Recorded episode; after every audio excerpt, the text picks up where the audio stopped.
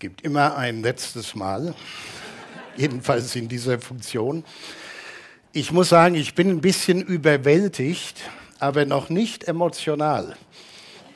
Kann alles noch kommen. Aber ich bin überwältigt von der, von der Wertschätzung, die mir zuteil wird. Ich habe hier unten gesessen und gedacht, von wem reden die da? Das ist, bin doch nicht, nicht ich, oder? Aber ich bin auch überwältigt über die Wertschätzung, die mir da über Facebook zum, zum Beispiel zuteil wurde, wo Leute was geschrieben haben, wo ich im Lebtag nicht dran gedacht hätte, dass die da was positiv was über mich sagen. Und ich freue mich einfach, äh, dass wir heute so einen schönen Gottesdienst feiern dürfen. Danke für die lieben Grußworte, danke für äh, Christoph, für, für deine lieben Worte. Wir haben wirklich vieles miteinander gelernt. Wir haben auch etliche Bücher zusammen gelesen. Und äh, das ist einfach klasse, dass Helmut heute da ist. Wir sind über die ganzen Jahre Freunde geblieben. Und das ist einfach toll. Vielen, vielen lieben Dank. Und ein ganz großes Dankeschön an alle, die dieses Fest mitorganisiert haben, die mitgeholfen haben, die was aufgebaut haben, die was mitgebracht haben, was wir dann im Anschluss, wenn die einstündige Predigt rum ist, äh, genießen können. vielen, vielen herzlichen Dank. Und ich freue mich natürlich ganz besonders, dass meine ganze Familie heute da ist, also alle, alle aus nah und fern. Und das ist natürlich sensationell. Dass meine Mutter mal hier ist, die sonst immer gesagt hat, ich kann nicht, ich habe in meiner Gemeinde einen Dienst. So. Heute mal, heute mal nicht. Heute ist er einfach da. Und ich habe wirklich wochenlang überlegt, was ich heute noch sagen will in meiner letzten Predigt und habe da lange dran rumgefeilt und das, was ich sage, liegt mir wirklich auf dem Herzen und ich starte mal so.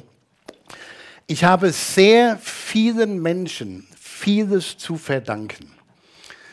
Und das ist mir ein ganz wichtiger Punkt. Mir geht es heute gar nicht so sehr um mich, einfach, es geht darum, was Gott hier getan hat. Aber ich habe so vielen Menschen so vieles zu verdanken. Und ich kann natürlich nicht alle benennen, aber einige will ich schon nennen, denn ich wäre wahrscheinlich nie Christ geworden. Ich wäre wahrscheinlich nie Pastor geworden und schon gar nicht in Gelnhausen, wenn es da nicht einige Leute gegeben hätte, die mich begleitet, mich ermutigt, mich herausgefordert haben. Und ich fange mal an, ich will wirklich ganz, ich versuche es kurz zu machen, das ist ja immer so, kurz ist so ein Begriff, wenn ich das Wort benutze, für alle, die nicht so oft hier sind, da wird immer gelacht, weil mir das keiner mehr abnimmt. Aber ich versuch's. Äh, zuallererst will ich meinen Eltern danken, von ganzem Herzen.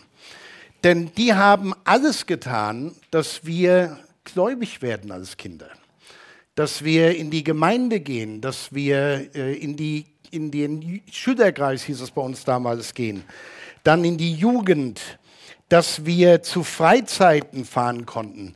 Die hatten nicht viel Geld, um nicht zu sagen ganz wenig, aber haben alles zusammengekratzt, dass wir zu Freizeiten fahren konnten, zu Kinderfreizeiten, Jugendfreizeiten. Und das war ungeheuer wichtig für die Entwicklung meines Lebens. Äh, unsere Eltern haben für uns Kinder gebetet und sie haben uns vorgelebt, was es heißt, im Glauben zu leben und auch vorgelebt, was es heißt, Gott in der Gemeinde zu dienen. Und äh, deshalb eine Ermutigung an alle Eltern, das ist so, so wichtig. Dann war da mein Pastor, Hugo Danke. Ich weiß nicht, ob er heute hier ist, keine Ahnung, aber vielleicht schaut er es irgendwo zu oder ihr erzählt es ihm. Denn der Hugo Danke hatte, der ist ja immer noch Pastor, der ist unsterblich, also einer von den, von den wenigen, die Unsterblichkeit haben. Und der Hugo, der hat ein Riesenherz gehabt für Evangelisation. Und ich weiß nicht, ob ihr euch das heute vorstellen könnt. In der Hanauer Gemeinde, wo ich groß geworden bin, gab es morgens einen Gottesdienst und abends eine Evangelisationsveranstaltung. Jeden Sonntagabend. Und dann gab es nicht nur mal so eine Woche Evangelisation. Nach der Einweihung der Kirche wurde vier Wochen lang evangelisiert. Und bei einer Evangelisation, da war ich damals zehn Jahre alt, äh, da hat der Pastor Jerry Johnson gesprochen, da habe ich mein Leben Jesus Christus anvertraut. Das war ein ganz wichtiger Moment. Und dann tatsächlich bei einer anderen Veranstaltung dieser Art, da war ich 14, also noch bevor ich in die Lehre gegangen bin, wo ich den Eindruck hatte, Gott will mich in seinen Dienst haben. Mit 14. Ich glaube das manchmal selbst nicht, aber es ist tatsächlich so gewesen. Dann eine ganz wichtige Person in, in meinem Leben war mein Jugendleiter, Norbert. Und deshalb finde ich unsere Jugendarbeit so wichtig. Äh, toll, Dennis, dass du das machst mit deinem Team und toll, dass du heute Musik machen konntest. Dir ging es die Woche nicht so gut und trotzdem hast du heute voll reingehauen. Ganz klasse. Aber mein Jugendleiter hat viel Zeit mit mir verbracht, auch neben der Jugendstunde. Das ist unbezahlbar gewesen. Er war mir ein Mentor, bevor das Wort überhaupt modern wurde, um es mal so zu sagen. Aber wenn ihr denkt, es geht hier nur um die jüngeren Leute, es war auch ein Mann namens Otto Schenk ein, ein älterer Christ in unserer Gemeinde, der mir zur Seite gestellt wurde, um für mich zu beten, um mich sozusagen als geistlicher Vater zu begleiten. Und immer wenn wir uns gesehen haben, wenn wir mal von der Bibelschule zu Hause waren oder von irgendeiner Gemeinde, wo wir gerade tätig waren, und der Otto da war, hat er jedes Mal gefragt, wie geht's dir? Ich bete für dich. Der hat immer und immer für mich gebetet. Ein ganz wichtiger Mensch. Ich danke auch meiner Kirche, äh, in der ich Musik machen durfte. Musik ist ein ganz wichtiger Teil und ich habe die Musik heute sehr genossen. Und ich mache selbst gerne Musik, ihr wisst das. Und mein Pastor, der Hugo Danke damals, der hat mir meine erste Posaune finanziert, weil er sagte, ich will das einfach fördern, dass er musikalisch weiterkommt. Ich, muss abbezahlen, ja, aber immerhin, er hat es vorgelegt. Und es war damals ein Haufen Geld. Und übrigens, das war das erste Mal, dass ich überhaupt in Gelnhausen war, bei der Firma Keilwert und dort meine Posaune gekauft habe. Das war unfassbar. So, so ist das mit der Musik gegangen. Dann habe ich äh, in der Jugendgruppe mit der Gitarre begleitet, später den Bezirks, Bezirksjugendchor geleitet, tolle Zeit. Und dann bin ich dankbar für eine Kirche, die uns jungen Leuten vertraut hat. Ute und ich haben im Dezember 76 geheiratet, das ist schon eine Weile her. Und dann drei Wochen später, wir hatten keine Flitterwochen, Honeymoon gab es nicht, wir haben einen Interrent, so hießen die damals, Truck gemietet, um unsere wenigen Habseligkeiten von Bruchköbel nach Büsingen in die Schweiz zu schaffen. Und dann ging es gleich mit dem Studium los. Und ich glaube, seit der Zeit gab es eigentlich nie mehr Langeweile. Also irgendwie war es immer stressig geblieben seit dieser Zeit. Und ich muss das hier auch nochmal betonen, was, was wäre nur aus mir geworden ohne meine Ute? Äh, also.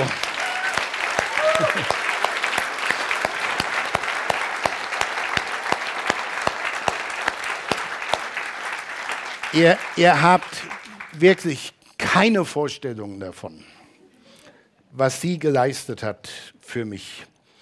Dann während meines Studiums, und da will ich mal hier in die Kamera schauen, Thomas Vollenweiter schaut zu oder schaut später mit rein, da haben wir beide die Jugendgruppe geleitet in Büsingen. Das war eine ganz wichtige Erfahrung. Ich habe immer im Konflikt gestanden Will ich jetzt gute Noten machen und keinen Dienst dort in der Gemeinde oder will ich lieber auch einen Dienst machen und vielleicht die Note nicht so ganz gut aussehen lassen? Und ich habe das damals, habe ich mich ausgeweint bei unserem Dekan und er sagte, ja, ich kenne das Problem. Fertig. Mehr kam da nicht.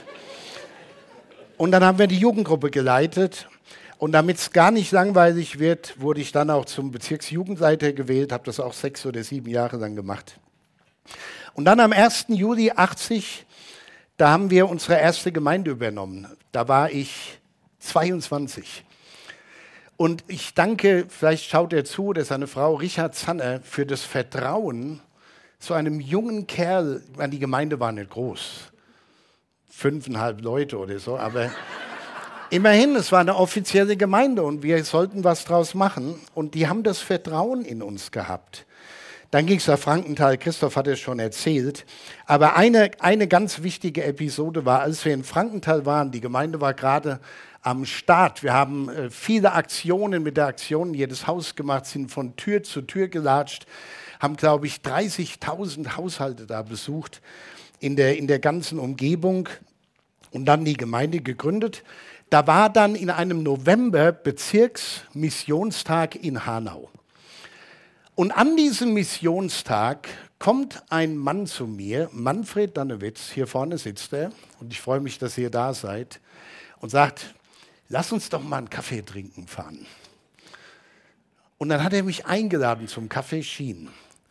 Meine Frau hatte mir vorher gesagt, was immer er will, sag nein.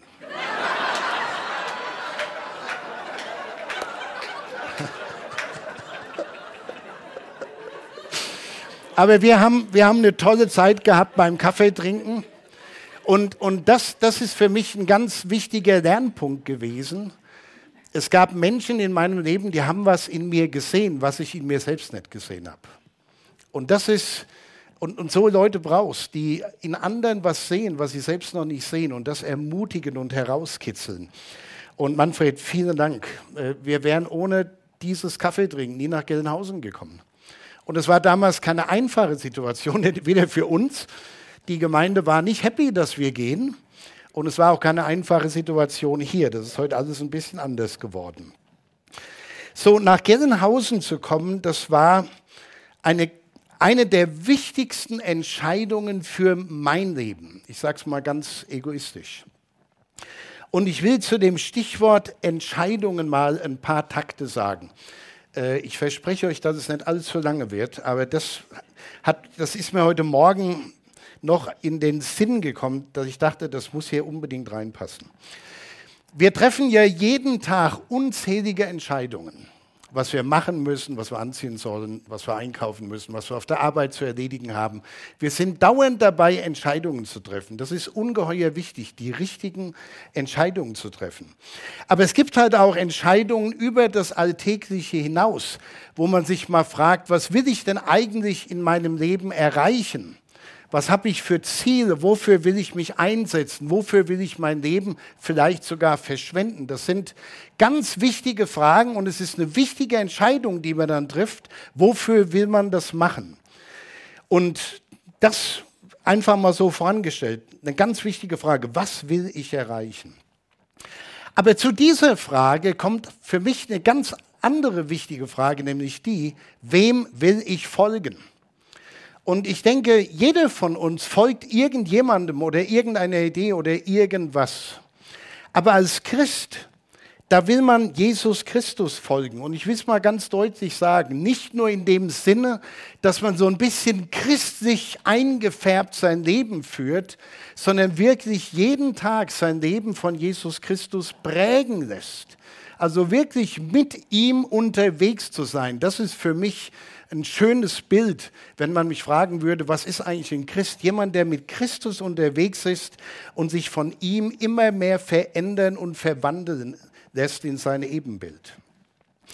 Aber in den letzten Jahren ist mir noch eine ganz andere Sache wichtig geworden und als Entscheidung für meine Begriffe unerlässlich geworden, Nämlich man muss sich auch die Frage stellen, nicht nur, was will ich mal erreichen, wem will ich folgen, sondern wie will ich eigentlich werden? Und das ist ein ganz wichtiger Punkt. Wie will ich werden? Ich kann total erfolgreich sein in meinem Leben, aber irgendwo rein menschlich oder von Gottes Warte aus gesehen so ein ungenießbarer. Das, das will kein Mensch. Wie will ich werden? Und ich hatte da gute Vorbilder in Gerald Johnson oder Earl Lee, die, die viel erreicht haben, aber Menschen waren, wo ich sage, wow, das ist mir ein Vorbild, so will ich auch sein. In den letzten Jahren ist mir diese Entscheidung ganz wichtig geworden. Wie will ich werden? Und ich will nichts anderes werden als Christus ähnlicher, denn das ist das Ziel des Christseins. Ich habe am die Tage, irgendwann in dieser Woche, wie ich unterwegs war, einen Podcast gehört. Christoph sagt, ich, ich lerne gern, ich höre immer Podcasts, wenn ich unterwegs bin, Predigten oder über Leiterschaft. Ich habe einen Podcast gehört, wo Craig Rochelle, der mittlerweile die größte Gemeinde in den USA leitet, und nur mal so als Ermutigung, 45 Standorte und zigtausende von Leuten, die da sonntags in die Kirche hören. Der hat in diesem Podcast fast so nebenbei einen Satz rausgehauen, der hat mich total beeindruckt. Und er geht so, ganz einfach. Er sagt, bei unserer Geburt, da sehen wir aus wie die Mama oder der Papa. Aber zum Ende hin, wenn wir alt geworden sind, dann sehen wir aus wie unsere Entscheidungen. Das hat bei mir richtig reingeknallt. Am Anfang sehen wir aus wie Mama oder Papa, am Ende sehen wir aus wie unsere Entscheidungen. Was war uns wichtig? Wofür haben wir uns entschieden? So sehen wir am Ende aus. Und hier in Gelnhausen, in dieser Gemeinde, mit euch durch euch, dank guter Vorbilder, vieler Wegbegleiter, guter Freunde und vor allem durch Gottes Gnade äh, bin, ich, bin ich das geworden, äh, was ich bin. Und da waren viele Entscheidungen, die man treffen musste, dass das so ist. Und ich schaue, das klingt jetzt wie ein Schluss, aber es ist nur der, die Halbzeit von der Predigt. Ich, nur als Vorwarnung ich, ich schaue tatsächlich mit großer Dankbarkeit auf die Zeit hier in Gelnhausen zurück. Und äh, ich meine, ich muss das nicht immer betonen, aber äh, es war definitiv nicht immer einfach. Es war manchmal furchtbar schwer. Und ich habe manchmal spaßeshalber gesagt, mir kommt es vor, als hätte ich jede Woche mal die Idee gehabt, das Handtuch zu werfen. Und einige haben dann so äh, gelacht. Nee, nee, das war ziemlich ernst gemeint. Das war ziemlich ernst gemeint. Aber irgendwo hatte Gott mir eine Vision gegeben, Kraft gegeben, wunderbare Menschen, die mich ermutigt haben und zum Teil auch mal grad gerückt haben. Die hat es auch gebraucht. Die mal gesagt haben, hör mal, da hm, war nicht ganz so richtig. Und was ich zusammenfassend zu diesem Teil der Predigt sagen möchte, ist, ich habe unglaublich vielen Menschen vieles zu verdanken. Und deshalb sage ich hier einfach von Herzen Dankeschön. Dankeschön. Aber vom Danken noch zu einigen Gedanken. Ich möchte euch als Gemeinde und allen Freunden, die aus anderen Gemeinden gekommen sind, einige Worte des Apostels Petrus mit auf den Weg geben für die Zukunft. Das ist ein Text, über den habe ich schon ein paar Mal gepredigt. Ihr kennt den auch. 1. Petrus 4, 7 bis 10. Ich lese es mal aus der Übersetzung das Buch vor, das versteht jeder. Der erste Satz klingt ein bisschen passend zum Anlass, aber hat damit nichts zu tun. Das Ende aller Dinge ist jetzt nahe herbeigekommen. Ja. Petrus meint nicht diese Feier. Das Ende aller Dinge ist jetzt nahe herbeigekommen, so seid besonnen und haltet euch den Kopf frei für das Gebet. Vor allem lebt miteinander in anhaltender Liebe, denn die Liebe ist in der Lage, selbst eine Menge von Sünden aus dem Weg zu räumen. Gewährt einander Gastfreundschaft, ohne zu murren. Jeder von euch hat eine besondere Befähigung von Gott bekommen. Setzt sie nun auch ein und unterstützt einander, damit, damit als guter Haushalter Gottes. Dadurch zeigt sich die freundliche Zuwendung Gottes in ihrer ganzen Vielfalt. Die vier Schwerpunkte aus dem Text. Betet. Beten ist Reden mit Gott nichts anderes. Aber auch hören auf Gott, ein Gespräch mit Gott zu führen. Und gerade in diesen turbulenten und verrückten Zeiten ist es so wichtig, dass wir mit Gott im Gespräch bleiben. Und ich liebe die Formulierung hier in der Übersetzung des Buch. So, so seid besonnen und haltet euch den Kopf frei fürs Gebet. Klasse. Also betet einfach, alleine mit anderen, aber betet. Der zweite Punkt ist, liebt einander. Jesus selbst hat gesagt, ein neues Gebot gebe ich euch, dass ihr euch untereinander liebt, wie ich euch geliebt habe, damit auch ihr einander lieb habt. Daran wird jeder Mann erkennen, dass ihr meine Jünger seid, wenn ihr Liebe untereinander habt. Betet, Liebt einander. Der dritte Punkt, den Petrus macht, ist, kümmert euch. Das ist jetzt meine Interpretation.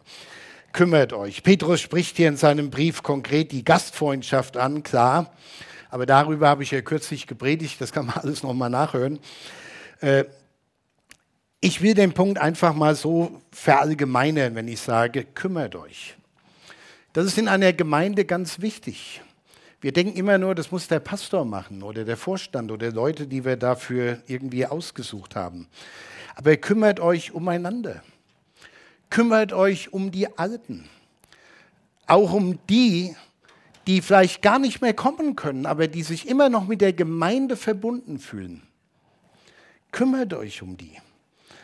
Kümmert euch um die Kranken, um die Menschen, die Hilfe brauchen. Kümmert euch um die Gäste, die hierher kommen und nicht nur eine neue geistliche Heimat suchen, sondern vielleicht überhaupt Heimat, um irgendwo anzudocken hier in unserem Land oder in dieser Gegend, weil sie hierher umgezogen sind, wie auch immer.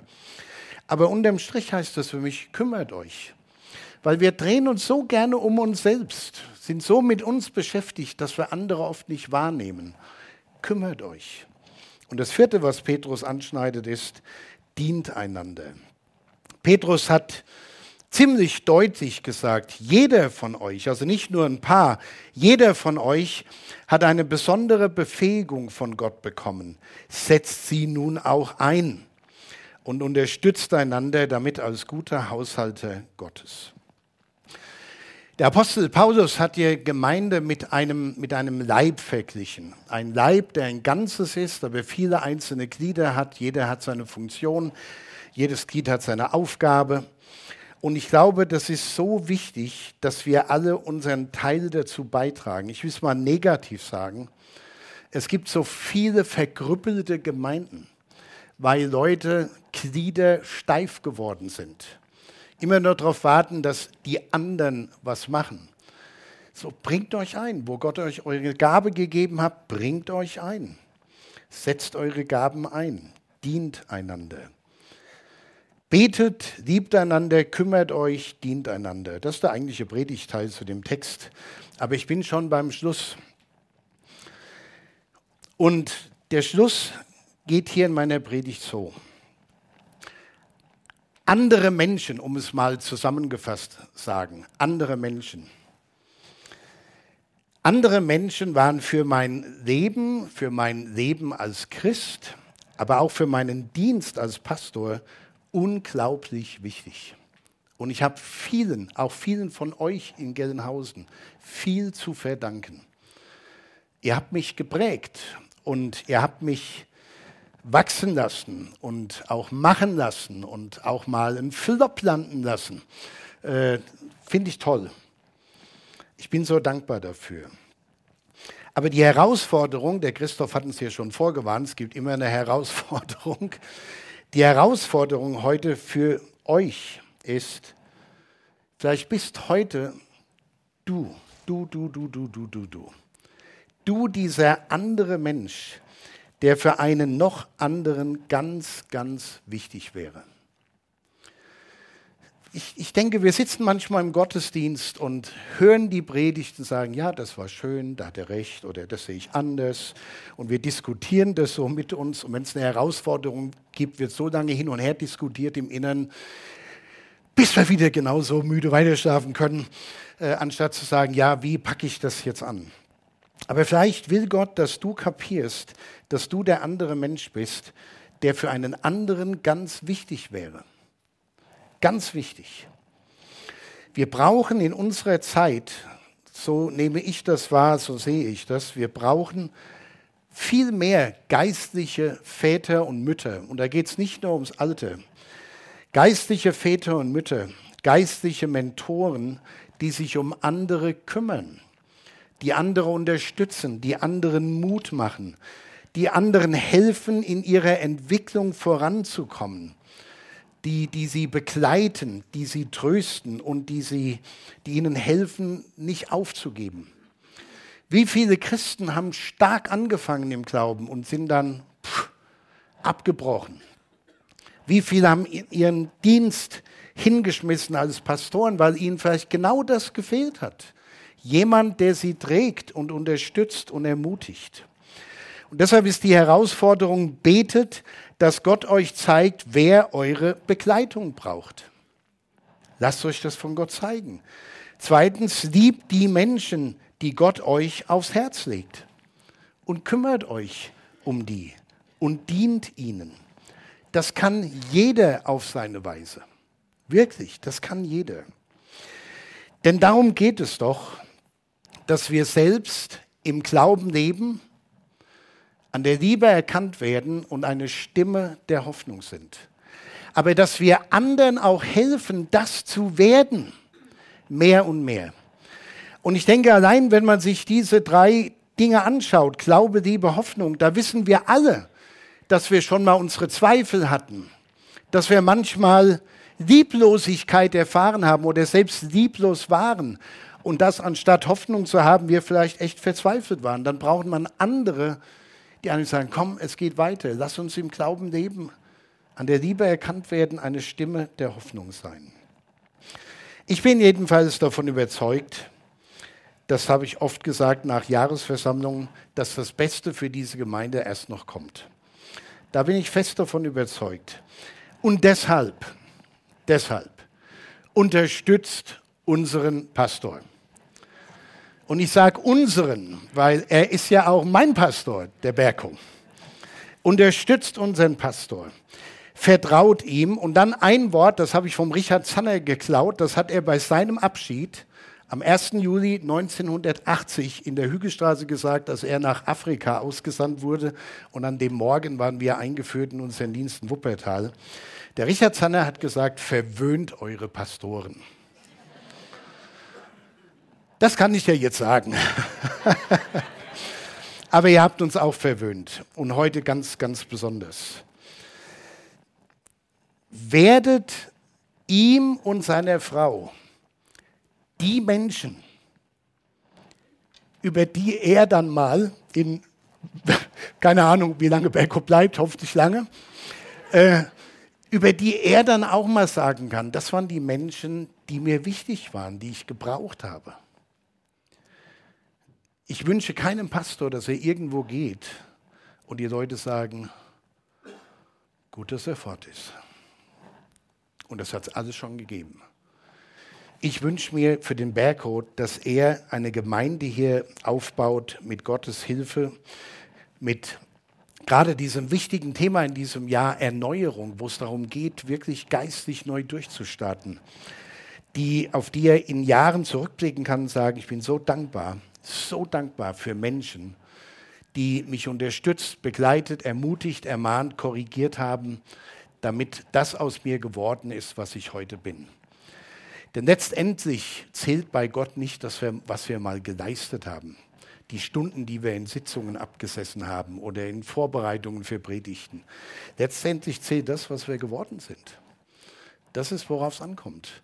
Und da ist nicht die Frage, was haben wir alles gemacht, sondern erkennen Menschen, erkennt Gott in uns, Jesus Christus. Das ist der Punkt. So in diesem Sinne, danke, danke für die gemeinsamen Jahre. Aber Gott allein gebührt die Ehre. Amen.